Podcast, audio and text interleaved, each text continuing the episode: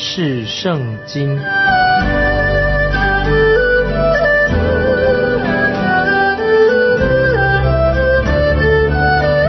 认识上帝的话，把上帝的话带到全世界。本节目是由认识圣经机构和环球广播电台联合制作，欢迎收听。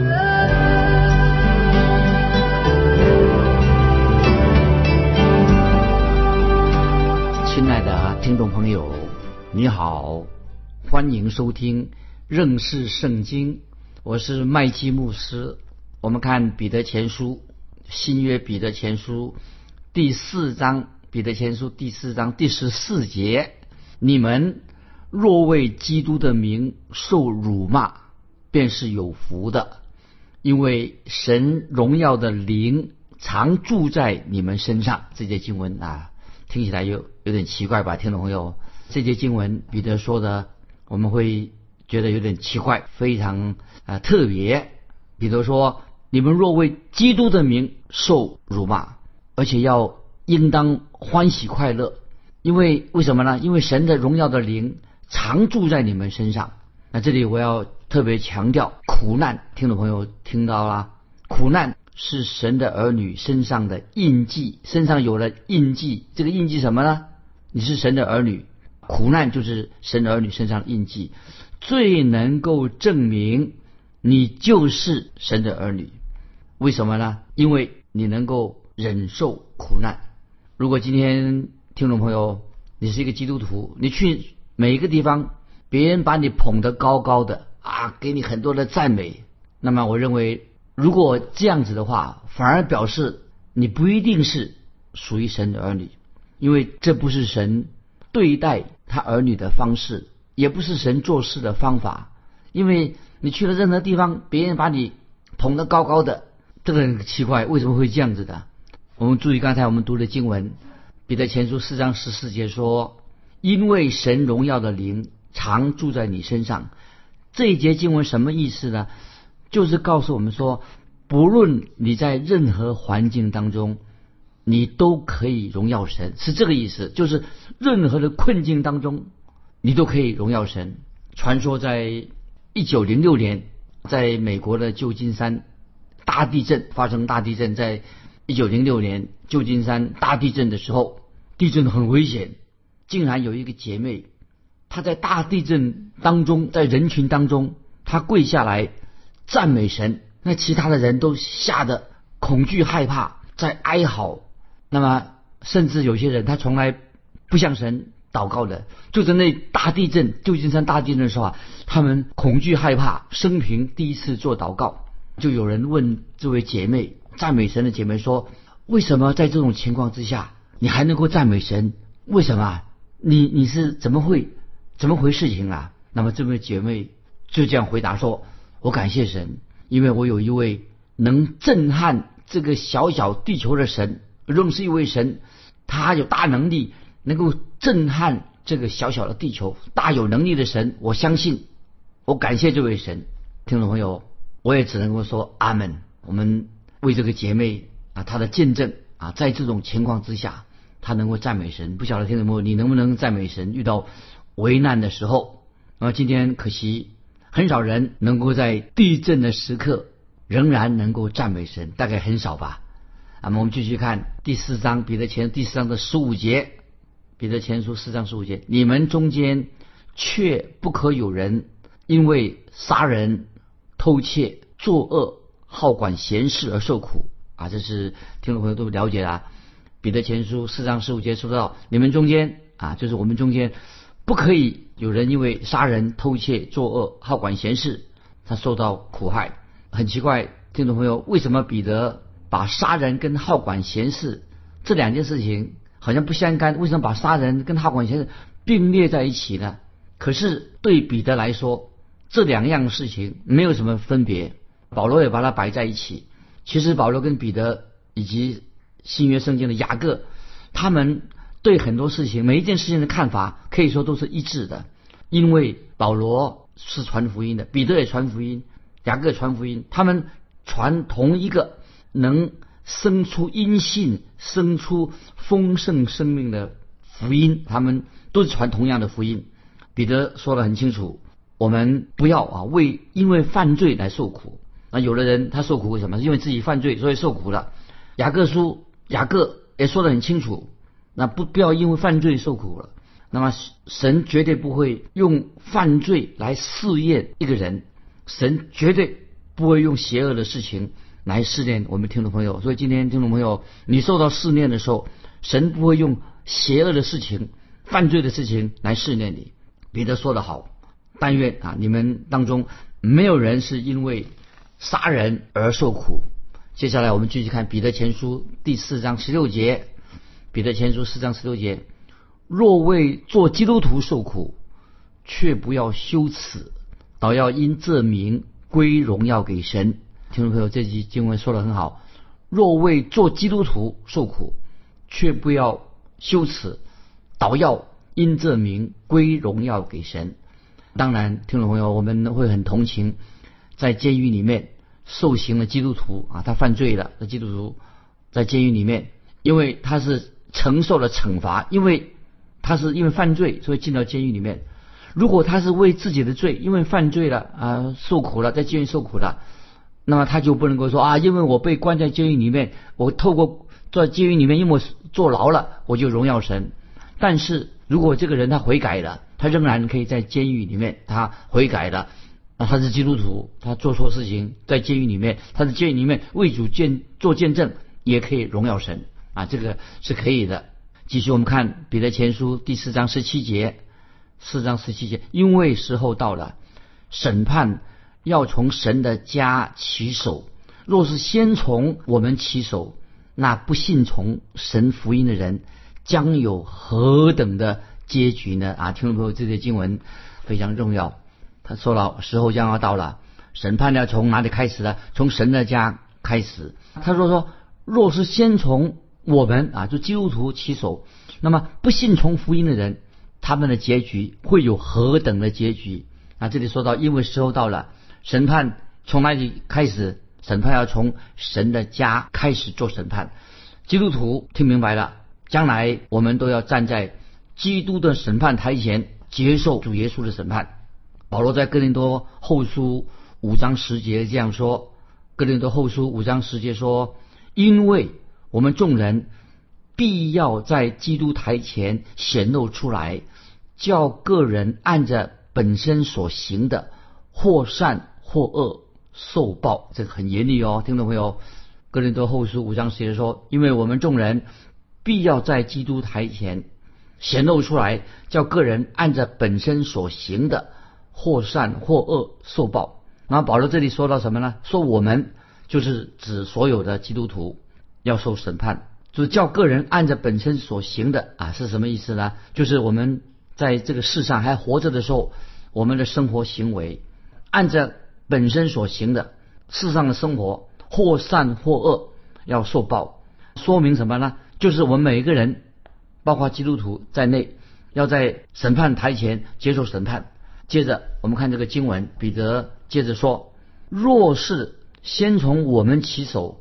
那不信从神福音的人将有何等的结局啊？听众朋友，你明白这句经文的意思吗？他说，审判既然从我们开始，基督徒开始，那不信从、不信的人，不信从福音的人，他们的结局会有何等的结局呢？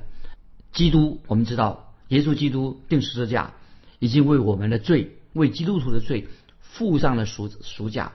既然为我们基督徒付上赎价，那么我们的基督徒的行为，行事为人。当然，我们要荣耀神，怎么能不荣耀神呢？听众朋友，我们要借着我们的行事为人荣耀神，因为我们将来都要受审判。如果这里很清楚，如果连属神的人、信耶稣的人都要接受神的审判，那么何况那些在世上啊那些迷失的人、拒绝福音的人、不听从福音的人，他们当然更要受审判的。那么继续，我们看彼得前书第四章十八节。四章十八节，若是一人仅仅得救，那不前进和犯罪的人将有何地可占呢？啊，注意四章十八节，彼得前书十八说，若是一人仅仅得救，那不前进和犯罪的人将有何地可站呢？换句话说，我们这些基督徒也只算勉强及格啊，就是我们基督徒啊也勉强过关而已，勉强及格过关而已。艺人能够得救，为什么我们艺人能够得救呢？不是靠自己，乃是靠着主耶稣定十字架，他流血，以及我们信了耶稣、信基督的缘故，这是我们蒙恩得救的唯一的道路、唯一的途径。亲爱的听众朋友，我们我在说，我们只能算勉强通过考试，勉强在神面前勉强及格而已。在最近，在这个医院里面这段时间啊，我住院了，我在医院里面做疗养。那么我跟我妻子。一起啊！我自己住院，妻子来陪我回忆许多我们结婚的往事。结婚了好多年了，感谢神啊！我们当我这次住院的时候啊，那么我跟我妻子又重新的认识了对方。就是在医院里面呢，我跟我妻子的关系啊变得更好了。我就跟我妻子开玩笑说：“哎呀，我说妻子啊，我现在才真正的认识你。既然我现在才真正的认识你了，那么我们现在。”才应该结婚，我就跟他开玩笑说，因为我现在才真正认认识你，也认识我自己的。既然我真正认识你了，其实我们现在才应该结婚，不要以前就结婚的。我接着我又对我的妻子说，当我回想我自己的一生，想到当初怎么样自己犯了很多错误啊，在那个跑道上跑步的时候，就是在跑道上起步的时候已经犯错了。我感谢神，神拯救了我。我只能说，我的蒙恩得救，那就是一个神机。我只能感谢神，赞美神。我只在神面前，我就告诉我妻子说，我只能够算勉强及格，在神面前呢，勉强勉强及格而已。那么接下来我要举一个例子啊，在英国卫理公会，约翰卫斯理，他也在他的自传里面形容他自己。卫斯理，约翰卫斯理是一个英国有名的卫理公会啊，一个有名的呃这个传道人。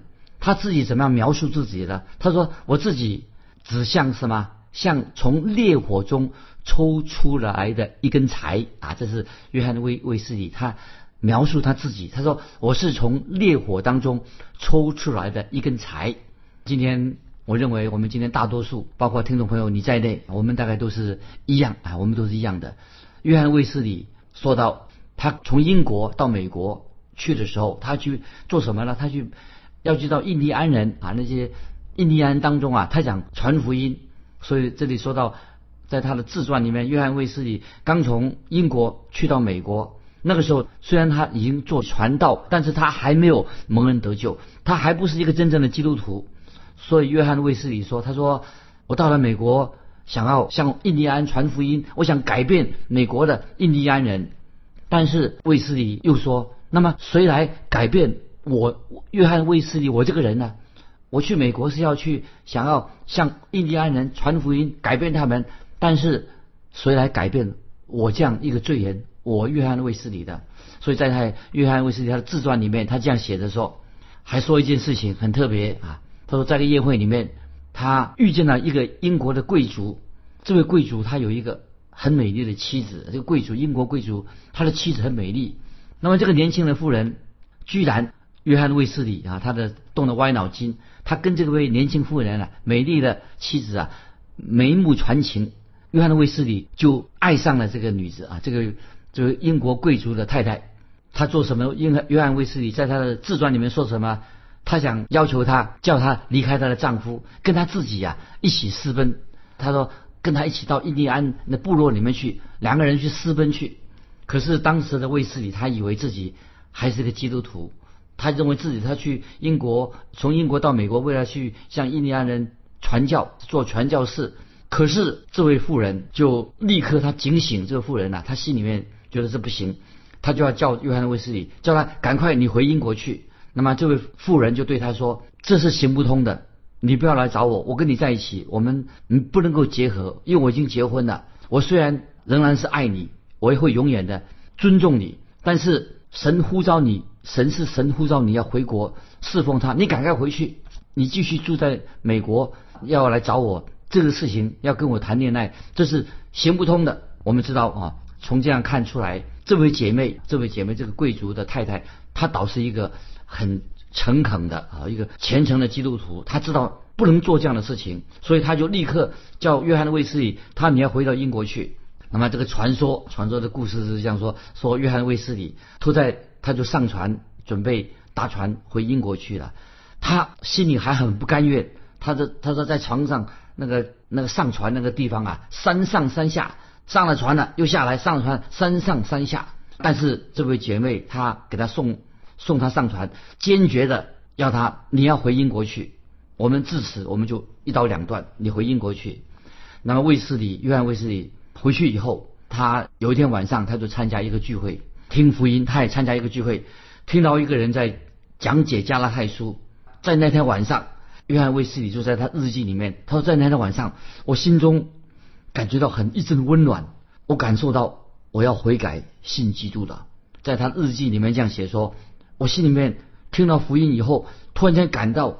加拉太书的信息里面呢，感到给我一个温暖，感到我现在我已经真正信耶稣基督了。唯独是耶稣基督，他给我救恩，我已经得到蒙恩的确据了。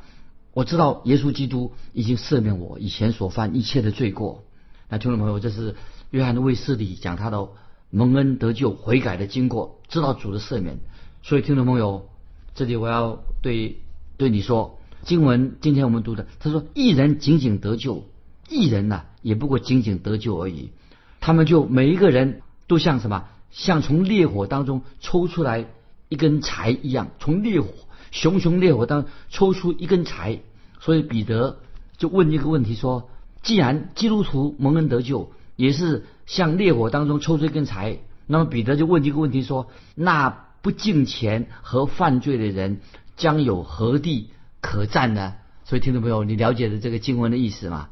那不敬钱，刚才我们读过的经文，那不敬钱和犯罪的人将有何地可战呢？所以，亲爱的听众朋友，如果现在你还不是基督徒，你应该要信耶稣。我是麦基牧师，我也知道，我也信了耶稣，我也是仅仅及格而已。我不是个艺人，因为我也是一个罪人，我是信靠了基督。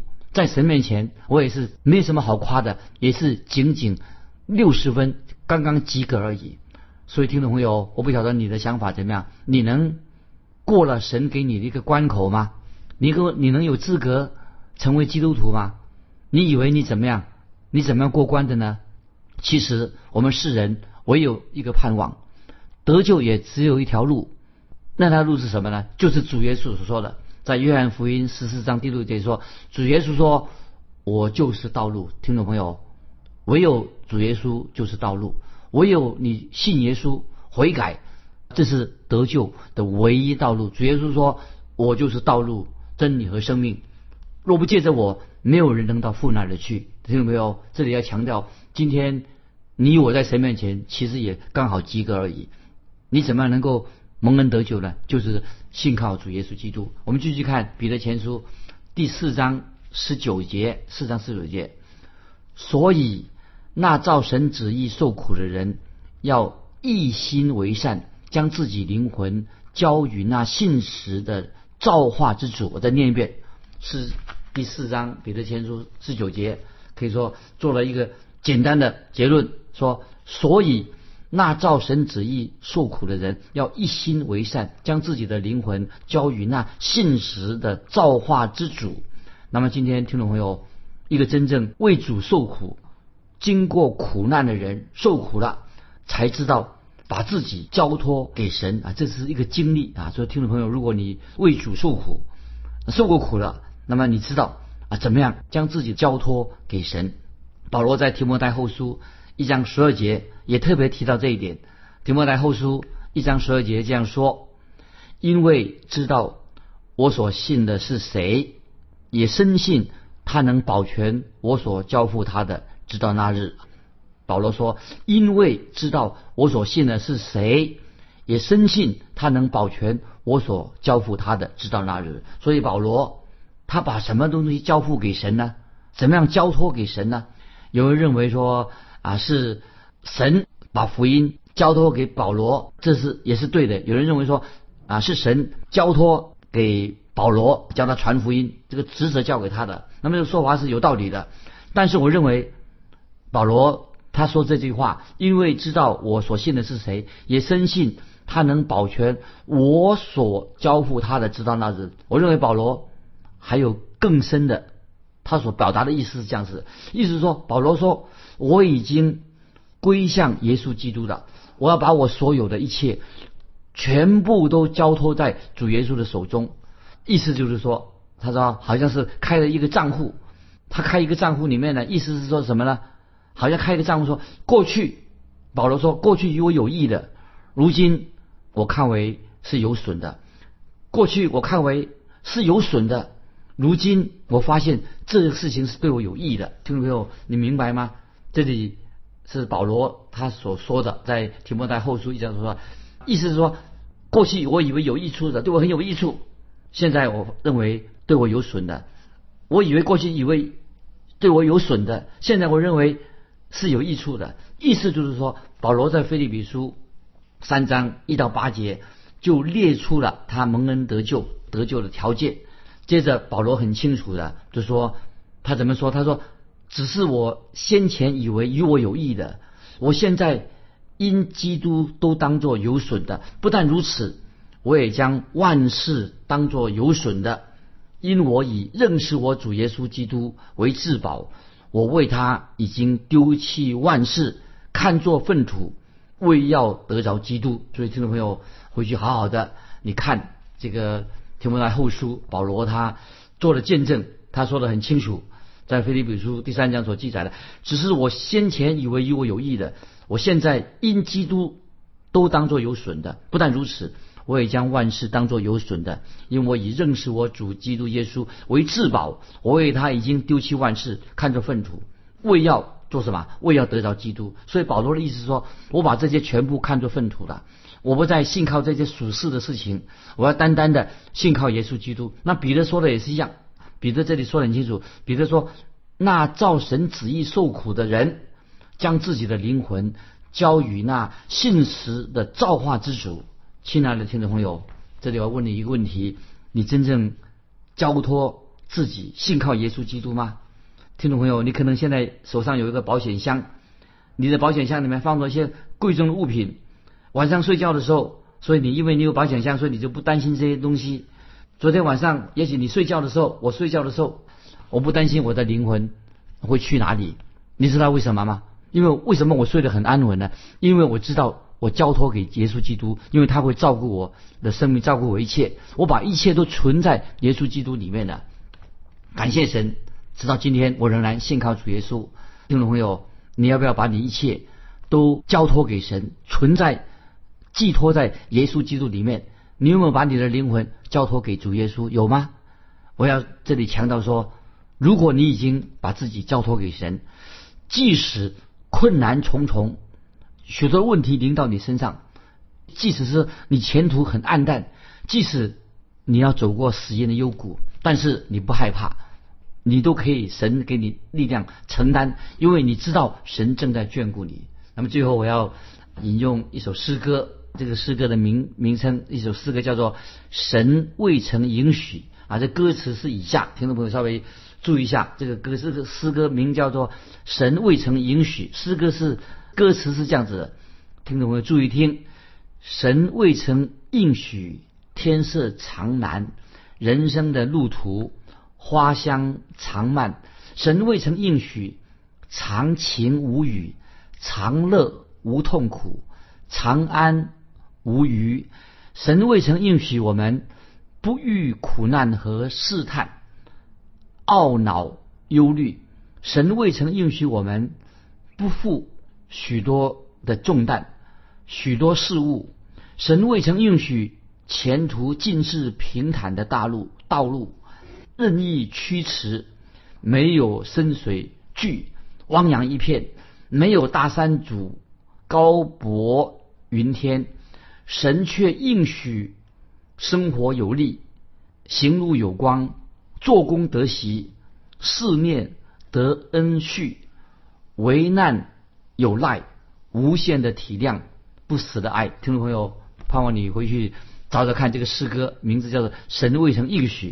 那么，亲爱的听众朋友，现在我要你把一切的重担卸给神，把你一切都交托给主耶稣的手里面，把自己交托给他，也要把自己的灵魂现在就交托在主耶稣的手里。那么今天我们就分享到这里，听众朋友，不晓得你现在有没有已经愿意把自己交托给神，把自己一切交托给神，因为神顾念我们，让我们把一切的重担可以卸在神面前，无论什么重担，现在就可以交托给那位爱我们、为我们舍命、定十字架、从死里复活的主耶稣基督。今天我们就分享到这里，欢迎听众朋友你来信跟我们分享，你现在有没有？啊，学习把自己交托给神的这个属灵的功课啊，学习不要常常忧虑如何经历啊神给你的祝福，因为虽然我们行过死人的幽谷，神都为你承担，神在眷顾你，请你有这样的见证，欢迎你来信跟我们分享，来信可以寄到环球电台认识圣经麦基牧师说，愿神祝福你，我们下次再见。